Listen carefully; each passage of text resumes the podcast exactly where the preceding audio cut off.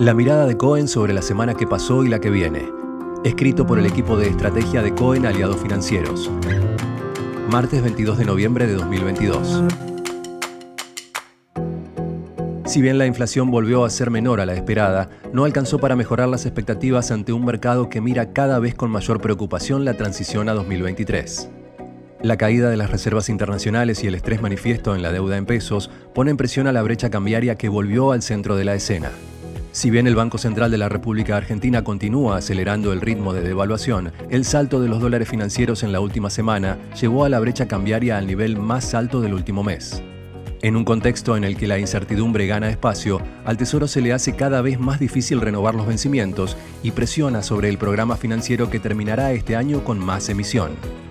Mientras tanto, con una activa participación del Banco Central, los instrumentos en pesos del tramo corto suben, mientras que los bonos soberanos aprovechan el mejor contexto para emergentes para continuar en alza. El Merval sigue siendo el activo con mejor performance, subiendo en el año más que la inflación.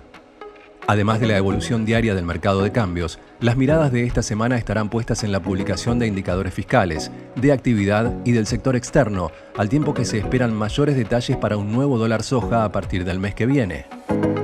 Los comentarios de miembros de la Fed y las preocupaciones sobre China quitaron impulso al mercado, que en la última semana interrumpió el rally alcista que venían mostrando bonos y acciones.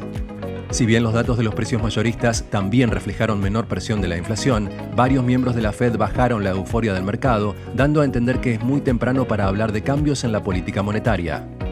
Diferente es la situación en Europa, donde la inflación no muestra señales de desaceleración al marcar nuevos récords interanuales. La buena noticia fue el anuncio de recorte fiscal por parte del gobierno inglés, que le dio un respiro a la libra, el único que logró superar al dólar.